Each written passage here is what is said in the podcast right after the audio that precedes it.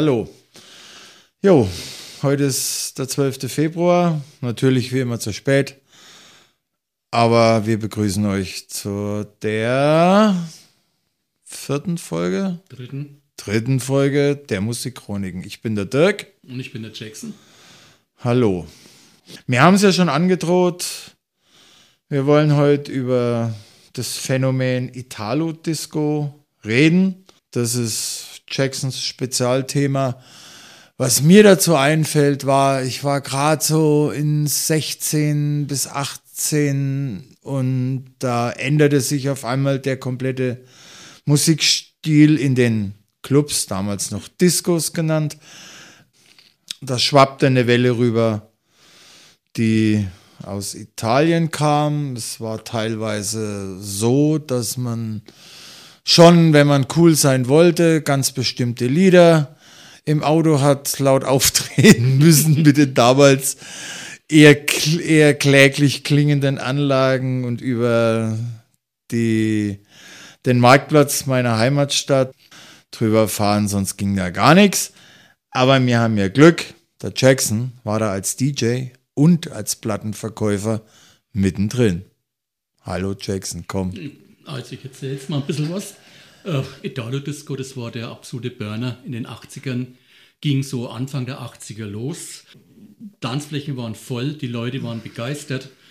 Maßgeblich daran beteiligt war die Plattenfirma Recordlabel Six Records von Bernhard Mikulski. Die waren da recht umtriebig und haben von Italien diese ganzen Sachen hergeholt nach Deutschland und hier lizenzieren lassen.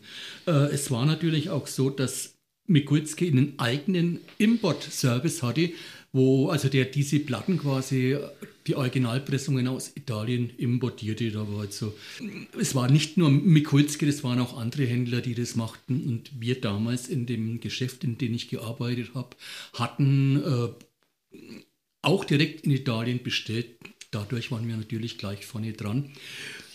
Deutsche Labels haben auch lizenziert, die haben irgendwann nachgezogen, die ganzen großen CBS, äh, Areola, Deutsche Grammophon. Aber diese äh, Lizenzierungen kamen erst ein halbes Jahr, Jahr später, vielleicht auch gar nicht. Und die Leute kamen in den Clubs, um diese Sachen zu hören und waren dann absolut entnervt, wenn sie die Sachen nicht bekommen haben. Naja, da war das ja so, dass, dass die Pfingstferien immer so eine ganz spannende ja. Sache waren, weil die ganzen italo-stämmigen Altersgenossen kamen von Italien wieder zurück in die Schule und hatten natürlich diese Platten dabei und die Nase war sehr weit vorn. Richtig. Ja. Ein Bekannter hat noch einen ganzen Stapel mitgebracht, als er in Ferien dort war. Anderer Bekannter, den habe ich damals The Night von Valerie Dore, das war auch so ein Kult Kernsong, ne? Ja, den habe ich belabert und bekniet, bis er mir die Scheibe verkauft hat. Weil selbst über Import haben wir die nicht hergekriegt, aus welchen Gründen auch. Das immer. weißt du nicht, ne? Die war einfach nicht lieferbar die in Deutschland. Die war einfach nicht greifbar. Irgendwann kam sie dann bei, ich glaube, Six Records raus. Aber da war eigentlich das Ganze für Da mich, war der Hype schon vorbei. Das war da ja gerade die Knappheit. Als, genau, da ne? Von Kassette auf Kassette auf Kassette. Richtig, die Qualität richtig. wurde immer schlechter. Ja. Aber man hatte diesen Song. So schaut's aus. Und äh, irgendwann, als die ganzen großen Plattenfirmen nachgezogen haben, war es eigentlich schon rum. Und da lief das, diese ganzen Italo-Sachen auch schon in irgendwelchen Bauerndiskus, wurden dort als Disco-Fox missbraucht. Der missbrauchte Song. Ein, Aber wie ja. gesagt, diese ganze Welle war eigentlich in der zweiten Hälfte eher auf den Schluss zu der 80er war die rum eigentlich. Es kamen noch Italo-Disco-Produktionen, aber das war eigentlich nur der Name und die Herkunft. In Wirklichkeit hatte das nicht mehr viel damit zu tun. War ja auch in Konkurrenz zur US-Tanzmusik. Richtig, das war immer, das waren, ja, will ich denn das sagen? Das waren immer die zwei Gruppen, die quasi wie Feinde sich gegenüberstanden. Ja, echt? Die, Hab ich. Ja, ja, klar. Die, wenn ich Italo-Disco gespielt habe, sind diese ganzen funky Typen gekommen gesagt, spielst du für einen Scheiß, spiel mal was Gescheites und umgedreht was genauso. Lag das daran, dass die Italo-Disco, so wie ich sie wahrgenommen habe, schon mehr auf der hm, wie will ich es denn sagen, glücklichen Seite des Richtig, Lebens genau, war. so. Tralala-Musik letzten Ja, Endes. weniger. Mit Es fröhlichen Texten. Wir sitzen Ja. am Strand, äh, rechte Hand ein Cocktail, linke Ta Genau. äh, ein Mädchen mit Ein Tanga. bisschen schickimicki Na, so. und ein bisschen wurde gern als oberflächlich bezeichnet. War es aber nicht, weil das war ja hochprofessionell ja. produzierte Musik. Ja, es war halt wirklich nur auf die Happy, Happy Schiene gemacht. Es war ja auch nicht, ähm, nicht verkehrt, das war ja in Ordnung. Ja, ja. Der Mensch braucht einfach sowas auch. Gut, ich meine, diese ganze US-Funk-Soul-Schiene war nicht traurig irgendwo, die war ganz schön. Ja, aber die haben schon. Es war einfach anders. Da, da war, wurde schon auf, auf soziale Missstände in, Richtig, in Amerika. genau. Richtig. Nimm Grandmaster Flash. Ja, ja, ja. The Message. Mehr brauchst du ja nicht sagen. Der Text, alles. Ja, ne? klar. Einzige Anklage und weit weg Ja. von, der, von der Lebensfreude einer Italo-Disco. So ist es. Es war auch so bei, den, äh, bei der Produktion von den US-Sachen, es waren halt trotzdem noch viele, viele lebende Instrumente dabei. Es kam nur vereinzelt was aus dem Computer oder äh, Was ja auch damals noch in den Anfangsschuhen steckte. Roland Kork und dann ging's los. Richtig. Die Dinger waren auf einmal erschwinglich. richtig. Es ging los. Ja gut, Kraftwerk war auch ein Phänomen gewesen. Das war noch früher, als das losging. Aber dieses, das kam Depeche Mode und diese ganzen Bands, die kamen ja eigentlich erst Anfang der 80er. Und da wurde der Synthesizer, äh, nicht der Synthesizer, der Sequencer und diese äh, Drum Machines, ne? Richtig, genau. Die wurden dann erst salonfähig irgendwo. Und es war bei der US-Disco-Musik oder das waren lebendige Instrumente. Die Sänger haben anders gesungen, wenn es irgendwie farbige, schwarze waren. Die haben mehr Soul in Kräftige. der Stimme Ja, Das na war- klar. Das war, wie du schon gesagt hast, es kam mehr von innen raus. Also anders von innen raus als bei der Disco-Sache. Die Italo-Disco-Sache, das war halt äh, durchgehende Bassdrum, Snare auf die 2 und die 3 oder Hand, Handclaps auch. Dann äh, eine ba Bassline, die sich sehr oft wiederholt ha- hat und auch sehr lange im, im selben Schema lief. Äh, Last Night a DJ Save My Life würde ich aber jetzt. Nee, das ist, Das ist kein Italo, ne? Nein, überhaupt nicht.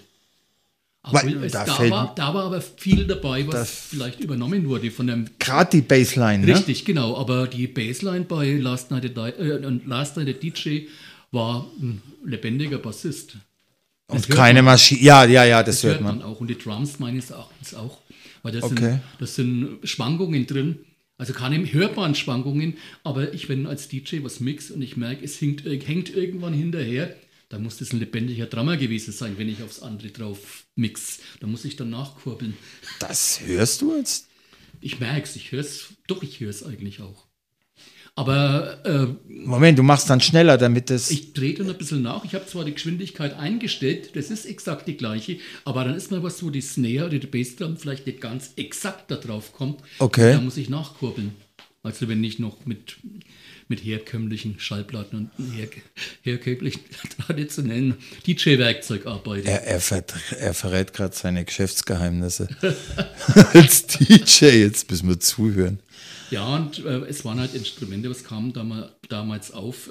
Äh, äh, Profit 5, Roland JB8, Oberheim, Lin Drums. Das, Und waren bezahlbar, ne? das war, naja, diese. Ja, man hat schon sparen müssen, aber das Eigenheim ist nicht draufgegangen. Nee, nee, nee, nee, nee. nee. Ne? Ja, und äh, das war, ich weiß nicht, ob es das Geheimnis der Italo-Disco-Musik war, aber das waren eben zumindest die Bausteine dazu. Ja. Und ein akustisches Instrument hast du eigentlich ganz, ganz selten mal gehört. Okay. Vielleicht mal eine an, angedeutete Gitarre oder sowas, aber da weiß ich jetzt auch nicht, kam das Ja, was mir Computer dazu oder- einfällt, einer dieser Italo-Disco-Urknall-Songs ist ja Self-Control. Also bei uns in Deutschland auf jeden Fall. was auch zur gleichen Zeit mit zwei verschiedenen Versionen in den Charts war. Einmal von Laura Branigan und einmal von einer Kapelle. Ruff sagt mir nichts. Aber die eine, und ich glaube, die Version von Laura Branigan hatte ein deutliches Gitarrenriff. Es hat auch ganz einfach brav geklungen. Also die Rough-Version war einfach cooler gewesen. Ja? fand ich. Laura Brenneken, das war halt so ein Sing-Sang oder fast wie CC Catch oder so. Gut, das habe ich aber. Das ist nicht so empfunden. Nee, ich dachte, bei der Laura Branigan-Version ist das Gitarrenriff mehr im Vordergrund und wirkt dadurch rauer. Aber ich kann mich jetzt ganz Nee, einfach nicht. irren. Ist vielleicht nicht, vielleicht rauer ja irgendwo. Aber cooler war das andere gewesen, auch für die ganzen Leute. Also über diese Freaks, die in den Clubs gingen. Weißt du warum? Ich weiß es nicht, wahrscheinlich, weil es aus Italien kam, gekannt hat. Ja, Ich fand es einfach auch cooler. Ich, wenn ich wenn aufgelegt habe, ich habe das nie gespielt von der Laura Branigan, immer nur den Ruff. okay. Ja, Ruff war ja auch so ein Phänomen irgendwo. Es waren Songwriter, drei Songwriter, die das Lied geschrieben haben. Und dann haben sie irgendeinen Künstler gesucht. Und was heißt nicht einmal ein Künstler, die haben ein Gesicht gesucht, der bei Live-Auftritten, Live-Auftritten in Anführungsstrichen auf der Bühne stand und aufs Plattencover kam. Ha. Und, au- und, auf Bravo-Brüster natürlich toll aussah. Und gut, die Mädels. Und Klar, die logisch. Auch, ne? so Szene auch. War auch, kann man vielleicht, ja, ich meine, es wirkt oberflächlich, ne, da die Bravo Poster Boys und hin und her, aber war es vielleicht auch eine Gegenbewegung zu dieser doch bisschen schwerlastigen Grundstimmung, die es auch in den 80ern gab, was ja dann letzten Endes auch in Tschernobyl zum Beispiel gipfelte, Ja. oder das Jugendschlagwort No Future, Ja. was die Kids, und ich war einer davon, doch deutlich geprägt hat, dieser kalte Krieg, in der Schule Filme gezeigt, wie hieß der mit dem Atombombenangriff, da, Ja. Last Day, Richtig. so, Last- Und- ja, dass sich das dann sein, sein, sein Fluchtpunkt gesucht hat in dieser Lebensfreude Genau so und wenn es auf dem Po- Dan Harrow auf dem Poster Dan äh, Harrow war ja auch so eine Sache mit. Da gab es fünf verschiedene oder drei verschiedene. Der arme Kerl, ne, der war ja. wirklich nicht mal eine Stimme, der war ja nur Nee, ein Gesicht und, und ein. Body in irgendwelchen italienischen äh, pastellfarbenen, und die Stimme war Klamotten. ja drei oder viermal verschieden gewesen. keine Ahnung, habe ich Ja, ja, mich, es waren verschiedene Sänger gewesen. Gott, ach Ich glaube, Mensch, da müsste ich jetzt erst nochmal nachschauen. Ich glaube, einer war Silver Bozzoli gewesen, der ja auch einen Hit mit Around My Dream hatte. okay. Und das muss aber allerdings einer gewesen sein, der wirklich singen konnte. Du als Schallplattenverkäufer, habt ihr euch darauf eingerichtet, eure Einkaufspolitik? Ich meine, man wusste, da geht was. Und was macht man dann? Also, ihr als Plattenverkäufer musstet natürlich rein und gab es eigene Regale, Italo-Disco? Ja, hatten wir. Okay. Firmen. Es war ja eigentlich nur Maxi-Singles, die da rauskamen. Stimmt. Ja, ja. Wir hatten dieses Regal speziell Italo Disco, die Neuheiten, wenn die kamen von unseren Importhändlern raus und rein und die waren normalerweise ratzfatz weg. Ja, ne, die Popper brauchten ja Musik. Eben. Und es war am Anfang war es ja wirklich so, als Italo aufkam, äh, uns haben die Leute überrannt und wir haben nichts gehabt, weil wir es nicht gekannt Was ja haben. die blödeste Situation Ja, überhaupt und ist. dann, Und dann habe ich mich eben aufgemacht, da Quellen aufzumachen, wo ich das herbekomme. Wie über irgendwelche DJs, über Italiener und so weiter. Die man halt in der Szene und hin und her, weil bei seinem Großhändler anrufen, der hat ja ja nichts. Nee, also diese normalen Import-Service von der Industrie haben nichts gehabt. Also das von TIS, Deltic und so weiter und was das alles war. Man musste wirklich an spezielle Händler rantreten. Das war ein Label, war Disco Ma Magic oder Disco Magic oder wie sie es nannte in Italien, die also speziell auch da exportiert haben von Italien aus. Bisschen was ging dann auch über Spanien, über einen Umweg.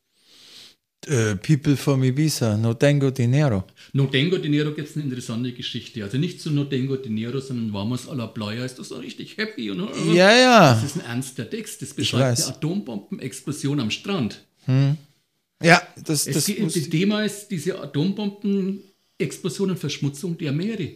Ja, ja. Das denkst du nie, wenn du das hörst und dich Klar, weil das ist ein Happy ne? Hippo Song. Aber ja, da haben sie gut gemacht. Und dann war es ja auch so, dass es einfach nur Produzenten gab, die verschiedene Projekte hatten. Das war Martinelli beispielsweise, das war Racchio di Luna, Camon- Camonchero. Comancheo, Genau, genau, genau. Comancheo, Und, Com- Cenerendola. Das, äh, das war so ein, so ein mm, Ich weiß nicht, es hieß. Und der Begriff? Senaren Martinelli, äh, dann Dr. Scat war auch unter der, unter der du- Drive, genau, war auch von Martinelli du- produziert. du- Und die Sänger waren zwar allerdings verschieden, die haben sich auch ihre Leute gesucht, aber es war ein Produzententeam, die da sehr umtriebig waren und viel Die haben halt die Welle geritten, da ist eine und hin und her und sie konnten das so. Und dann kann man Zyx Records als reines Italo-Label bezeichnen. Nee, also sagen wir mal so, Großteil ja, aber die hatten auch mal irgendwelche US-Geschichten. Ne, weil das, Ja, ja, klar, das ist, hat sich irgendwann, irgendwann einmal verzahnt irgendwie. Und äh, irgendwann haben sie auch selbst Rock-Produkte rausgebracht, also Rock-Music und so weiter und so fort. Aber es war bekannt als Italo-Label. Okay, und es sprang aber auch über, über diesen ganzen äh, Latino-Sprachraum. Gab ja auch Französische, Ja, Spanische hast du schon angesprochen. genau. Marcia Bella, das Französisches. Würdest du, nee, ähm, würdest, doch, das gehört das für war mich. Italo. Das war Das Italo, war ne? Italo. Ich habe gar nicht gewusst, dass das Französisch war. Das ist ein französischer Song. Dann gab es doch das auch noch von Les Rita Mitsuko, Ja, genau. wo genau, mir genau. der Name jetzt gerade nicht einfällt, aber es ist einer meiner all-time favorite Songs. Äh, Französisch, aber deutlich zu, zu Italo-Disco Ja, zuzurechnen, ne? Ja, da standen sie da, die US-Boys, ne? Ja, Äh, ja. Was haben wir sonst noch? Haben wir, ja, Interpreten, die raus, die rausragen. Baltimore war auch so ein Schlüssellied. Tarzan Boy Ach Gott, ja, meine Güte. zum Beispiel. Dann Carrara Disco King und Shine und Dance. Das hat, war nie in den Charts bei uns, aber in Inside und in diesen in Insider-Discos lief das ohne Ende. Ja, Und die Leute haben auf den Boxen getanzt und Also ich- gibt noch interessante Sachen. Es gibt natürlich auch ernsthafte Musiker, die selber gespielt haben. Dullet Biscopo zum Beispiel. nie gehört. Ja, das war ein Percussionist, der aus dem Jazz eigentlich kam. Stop Okay. Bayon. Primavera kommt da mal drin vor. Das war ist auch überall gedudelt worden. Gab's Dann war es auch noch der der Italiener da, der Umberto, Tozzi. Trotzi, Das der- war eigentlich der war doch eher so, ein- so ein, Calzone, äh, nicht Calzone, Canzone. ähm, ja, so wie ich das sehe, da gab es ja zwei, zwei Stilrichtungen. Die eine eher schnellere Richtig. und die andere eher Vorwärts. Romantisch, lastig. Ja, ja, klar. Ne? Gazebo mit seinem I Like Genau. Shop. Äh, ganz klar, Valerie Door the Night war auch lieblich. Valerie Door the Night. Ich meine, der Text, äh, hm, The Night. Dann auch Savage. Only You, Don't Cry Tonight. Okay. Das war auch diese, also vom Beat her um die 100 Beats per Minute, bisschen mehr vielleicht. Das waren dann auch eher so die gemütlichen, romantischen Sachen, sagen wir mal ruhig. Okay. Was mir einfällt, ist noch Kano, Another Life. Richtig. Da war die Verbindung da, irgendwie die Verzahnung von US Soul Funk Disco zu Italo. Der Sänger hat eine richtig schwarze Stimme. Stimme. Ich glaube, es war auch ein Schwarzer gewesen. Okay. Und da war Soul drin vom Gesang her. Die Musik war eindeutig Italo, viel Syndis und so weiter. Aber der Gesang war schwarz. War Noch auch ein- einer der Sachen, die mir in dieser Italo-Zeit eigentlich am besten gefallen haben. Ich fand es einfach nur klasse, was die gemacht haben. Von Hypnosis, dieses Pulstar, das wies ja schon fast Richtung der 90er Jahre, was dann kommen sollte. Ja, ansatzweise. Ich habe es aber doch eher als 80er empfunden noch. Original war ja von John Vangelis. Und Okay. äh, Hypnosis haben sich dann halt gedacht, wir machen eine Disco, eine tanztaugliche Version drauf. Hypnosis, das war Stefan Kundari von Koto. Das war auch ähnlich viel Synthesizer, kein Gesang, Japanese Wargame zum Beispiel, Chinese Revenge, lief auch überall eigentlich. Die Anekdote mit dem Hustenrap? Disco-Band von Scotch, ja. Es war unglaublich damals. Das Ding kam in Italien raus, es wurde gespielt in einschlägigen Diskos. Kein Mensch wusste, wie, er- wie, wie es hieß. Die kamen zu uns ins Schallplattengeschäft und sagten, habt ihr den Hustenrap? äh, am Anfang jetzt Genau. war auch ein Riesenburner gewesen. Ja, nochmal auf die Anfangszeiten von Italo Disco zurückzukommen. Du hast vorhin Umberto Tozzi genannt. Es gab noch einen Sänger, der eigentlich, äh, den man eigentlich nur als so Canzone-Sänger, ita- italienischer Schla Schlager, würde ich schon mal fast sagen, Sänger, kennt Alan Sorrenti. Das war, von dem kam, ich weiß es nicht, ich kenne das nicht, aber laut äh, Martinelli kam von dem der erste Italo-Song raus. Und dann war noch dieses One for Me, One for You von La Bionda.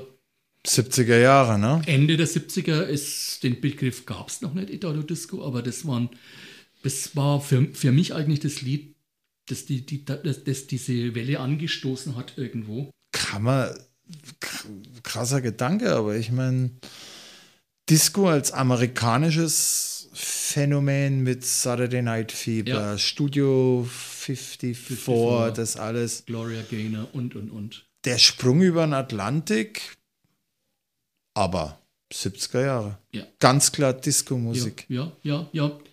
Später dann nimmer, aber Dancing Queen, das war ein absoluter Disco, Ohrwurm, Disco, Original irgendwo. Ne? Und dann kommt man runter nach Italien und die machen es dann natürlich auf ihre Art und Weise. Ja, klar. Gibt es Ja. das heute noch? Italo Disco. Ja. Ich habe Also- da nichts mehr erkannt. Mir fällt ein DJ aus Boston ein. Der heißt Dr. Nee, Professor Glick. Okay. Der mischt klipp und klar äh, Italo-Elemente in seine Musik. Er hat mal vor ein paar Jahren in der Bayreuther Schokofabrik vor 30 Leuten okay. einen Gig gegeben und am Tag später in Berlin war die Halle voll. Ja, klar, so ist das Leben Das- eben für manche. War nicht schön. Ja, das ist halt dann doch oft, ja, ich würde fast sagen, ein bisschen Berlin vor die Säue werfen. Und gut, Berlin ist größer, da gibt es mehr äh, Untergruppen, Subgruppen, die dann wissen, was auf sie zukommt. Würden wir überhaupt ähm, Italo-Disco als musikalische Perlen bezeichnen können, dürfen? Schwer zu sagen. Es sind vielleicht keine musikalischen Perlen, aber Perlen des Feierns, der guten Laune. Ist ja wichtig. Ja, Ne? Lebensfreude braucht ja, sein Outlet. Es Und ist so und so für mich oftmals so. Es, es ist nicht die Qualität der Musik, die mich als Musikkenner, Musiker, DJ begeistert, sondern das, was bei mir im Herzen ankommt und in der Seele ankommt. Und das, ja, bei, bei Rockmusik zum Beispiel, jetzt schweife ich wieder ab, nicht darfst du. Dafür ist ein Podcast da. In 10 Sekunden 1000 Töne spielt, weiß ich nicht, ob das was für mich ist, aber wenn einer einen stehenden Ton spielt und den mit viel Gefühl in derselben Zeit, dann ist das für mich, kommt das bei mir viel eher an als Genudel, Gedödel, Okay. Gefrickel. Aber ich Gefrickel auch manchmal ganz gern mag.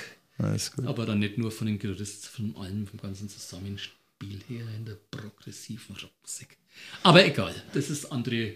Die andere Schublade Ecke ist dann Happy Children. Ja. Ja, das ist halt, ja, ich kann es nicht mehr hören. Waldtot genudelt. Ne? Totgenudelt und äh, ja, es, ich, Stopp. Du als DJ, wie entscheidest du, ich spiele jetzt Happy Children? Weil ich weiß, ihr mögt es ja nicht, wenn ihr ständig Musikwünsche kriegt. Gibt es da eine Hürde, über die der innere Jackson springen muss, egal die brauchen jetzt Happy Children? Ich habe da kein Problem damit, wenn ich weiß, wenn ich das Gefühl habe, ich spiele es und die Leute feiern, Dann, ist mir das wurscht eigentlich. hm. Dann lache ich mich vielleicht tot und denke, Mensch, die olle Kamelle. Aber in dem Augen, ich bin ja im Endeffekt da als DJ, um den Leuten Freude zu bereiten, ja, zum Tanzen zu bringen und dafür zu sorgen, dass sie Spaß haben. du bist kein Musikerzieher als Ich bin DJ. kein Musikerzieher als DJ. Das, Genauso ist es. So sehe ich mich auch nicht. Und Genau deswegen früher bin mal ich- gesehen, so, aber inzwischen. genau deswegen wäre ich ein schlechter DJ. Also ich, wenn die Sachen spielen würde, die mir gefallen, hätte ich keine Bookings mehr. Ja, klar. Was fällt uns noch zu Italo-Disco ein? Ja, habe ich das schon gesagt mit dem Corrado? Ist es nicht drauf? Das weiß ich nicht. Wir hatten eine kleine Pause zwischendrin. Einfach nochmal. Ja, äh, es war ja damals in, diesen, in dieser heißen Zeit, da gab es ja das Inside bei uns in der Nähe. Es war so eine In-Disco sozusagen. Da hat der normale DJ, weiß nicht wer es war zu der Zeit, Spengler oder Freiberger, keine Ahnung, hat halt am Anfang gemacht. Und dann auch am Schluss wieder. Und irgendwann zur Primetime, das war früher schon ein bisschen eher als jetzt, das war vielleicht schon zwölf oder so. Jetzt ist sie gar nicht. Aber um zwei erst, um zwei erst, ja, dass mich die Auswärtigen verstehen. Dann kam der mit einer Tasche Schallplatten, waren vielleicht 20, 30, Maxis? 40 neue Maxis aus Italien drin und der hat die dann aufgelegt und die Leute haben gedopt. War natürlich auch die Highlights dabei, was sie schon kannten, aber in der Regel waren da immer wirklich viele Neuheiten dabei. Und dieses Kano, mal schon mal Ja, waren, Another Life. das habe ich da das erste Mal gehört. Ich bin hin und weg gewesen. Dann gab es noch dieses Cube, Two Heads Are Better Than One. Das war so ein Ding, wo ich unbedingt besorgen musste dann. Und ja, noch viele Sachen, was da so lief. Aber das Comanchero, das war auch erstes Mal im Inside. Comanchero, Ja. Comanchero. Ja, ja, ja, ja. Ist von wem? Äh, Rakio di Luna oder Moonray, das war so ein ja, Moonray oder stand immer in Klammern dahinter oder so, war auch eine Martinelli-Produktion. Martinelli, das ist der Typ, der äh, Martinelli ihm produziert hat und noch einiges andere. Das war so ein umtriebiger Produzent, aber das haben wir, glaube ich, vorhin schon gehabt. Okay. Dann haben wir die halbe Stunde voll. Echt? Ja. Ja, da kann man nicht, nicht so arg ausschweifen, ne? Nee. Und was wir auch nicht haben, ist ein Thema für die nächste Sendung. So. Warte wir sind, Ja, wie gesagt, es ist ja ganz gut, dass wir die speziellen Sachen an Interpreten abgehandelt haben. ja. Und die Bekannten. Aber das, das was so unter ferner Liefen gelaufen ist oder läuft, die Sachen, die. Haben wir den Ivan gehabt, das Fotonovella? Ich glaube schon, ne? Nö, raus damit. Bist du auf Sendung? Jetzt? Ja, ja, logisch. Ja, klar. dann gab es noch diesen Ivan Fotonovella, was ja eigentlich auch heutzutage mehr so als Discofuchs gebraucht wird in den einschlägigen Diskotheken. In Italienisch wohlgemerkt. Also es war nicht in Englisch, war auch ein Riesending damals. Das stimmt, die waren überwiegend in englischen Texten. Ja. Ne? Oder Rigera halt nur Tengo Dinero und Oder äh, Spanisch. Sp- ja, Vamos a la Playa. Das, Die beiden- Das, das waren, glaube ich, auch Spanier gewesen. Das waren Spanier. Okay. Doc Cat war auch noch so ein, Phänomen. war auch eine äh, Martinelli-Produktion. Aber der hat sich doch daran Dumm und dämlich verdient. Dumm und dämlich Hundertprozentig. Und ich bin mir ziemlich sicher, dass der immer noch irgendwas produziert. Weil bei Giorgio Moroder langt es ja, der hat ja seinen eigenen Sportwagen gebaut. Ja, das wusste ich nicht. Doch, doch, doch. Es gibt Er muss ja vor Auto. ein paar Jahren muss er ja mal als DJ in Berlin aufgetreten sein mit einer riesen Inszenierung. Da war was, ja. Mit 70 oder wie alt er da schon war. Ja, es gibt ein Auto, das heißt Ciceta Moroder. Ja, es war eine Größe, oder ist immer noch eine Größe, eine Legende, würde ich schon fast behaupten. Ja, ja. Das ist Südtiroler, oder? Ist ein Südtiroler. Ja. Und hat angefangen Ende der 60er mit so typisch Beat, Naja, so richtig, äh, ja, progressiv. nee, nicht progressiv, ganz einfach äh, Mit Texten wie Lucky Lucky und Moody Trudy oder was weiß ich was. Okay, aber er beherrschte die Maschinen Er und, den, beherrschte- und Instrumente auch. Und ein Aufnahmestudio. Und das Ja. ist, ist nicht. Und er hatte das Händchen für Hooklines, Melodien für Cindy-Linien und äh, Streicher. Die haben ja viel mit Orchester auch gearbeitet. Okay. Diese Streicher, Orchester-Lines, diese typisch waren für die Disco-Sachen. Also ging eigentlich schon fast eher in die US-Disco-Richtung dann mit Donna Summer und was weiß ich, was da noch alles war. Aber er hat trotzdem die Basis geschaffen für Italo Disco. Rein mit seinen Computerbeats und seinen Synthi-Vertonungen sozusagen. Auf Deutsch gesagt, wir verneigen uns vor Richtig. Georgia Es ist Moroder. eine Legende. Und jetzt sind wir am Ende von unserem Material. Ja. Ja. War schön. Wir lassen das nächste Thema jetzt einfach mal offen, weil haben wir uns vorher keine Gedanken gemacht. Und naja, wir wünschen dem Frank ins Krankenhaus unsere besten Grüße und Ja, Besserungswünsche. Frankie, das wünsche ich dir auch. Na. Uns wäre es lieber, du wärst hier gewesen, weil du hättest mit Sicherheit zum Vitalo Disco noch was beizutragen. Ja, hatten wir eigentlich mal angedacht. Ne? Hat man ja sogar mal angedacht. Wir versuchen, die nächste Folge ein bisschen schneller rauszukriegen. Es ist keine einfache Zeit. Auch wir leiden und müssen dem unseren Tribut zahlen. Bis dahin wünschen, bleibt gesund, passt auf euch auf und bis zum nächsten Mal. Der Dirk, Und der Jackson. bis denne. Bye, bye. Tschüss.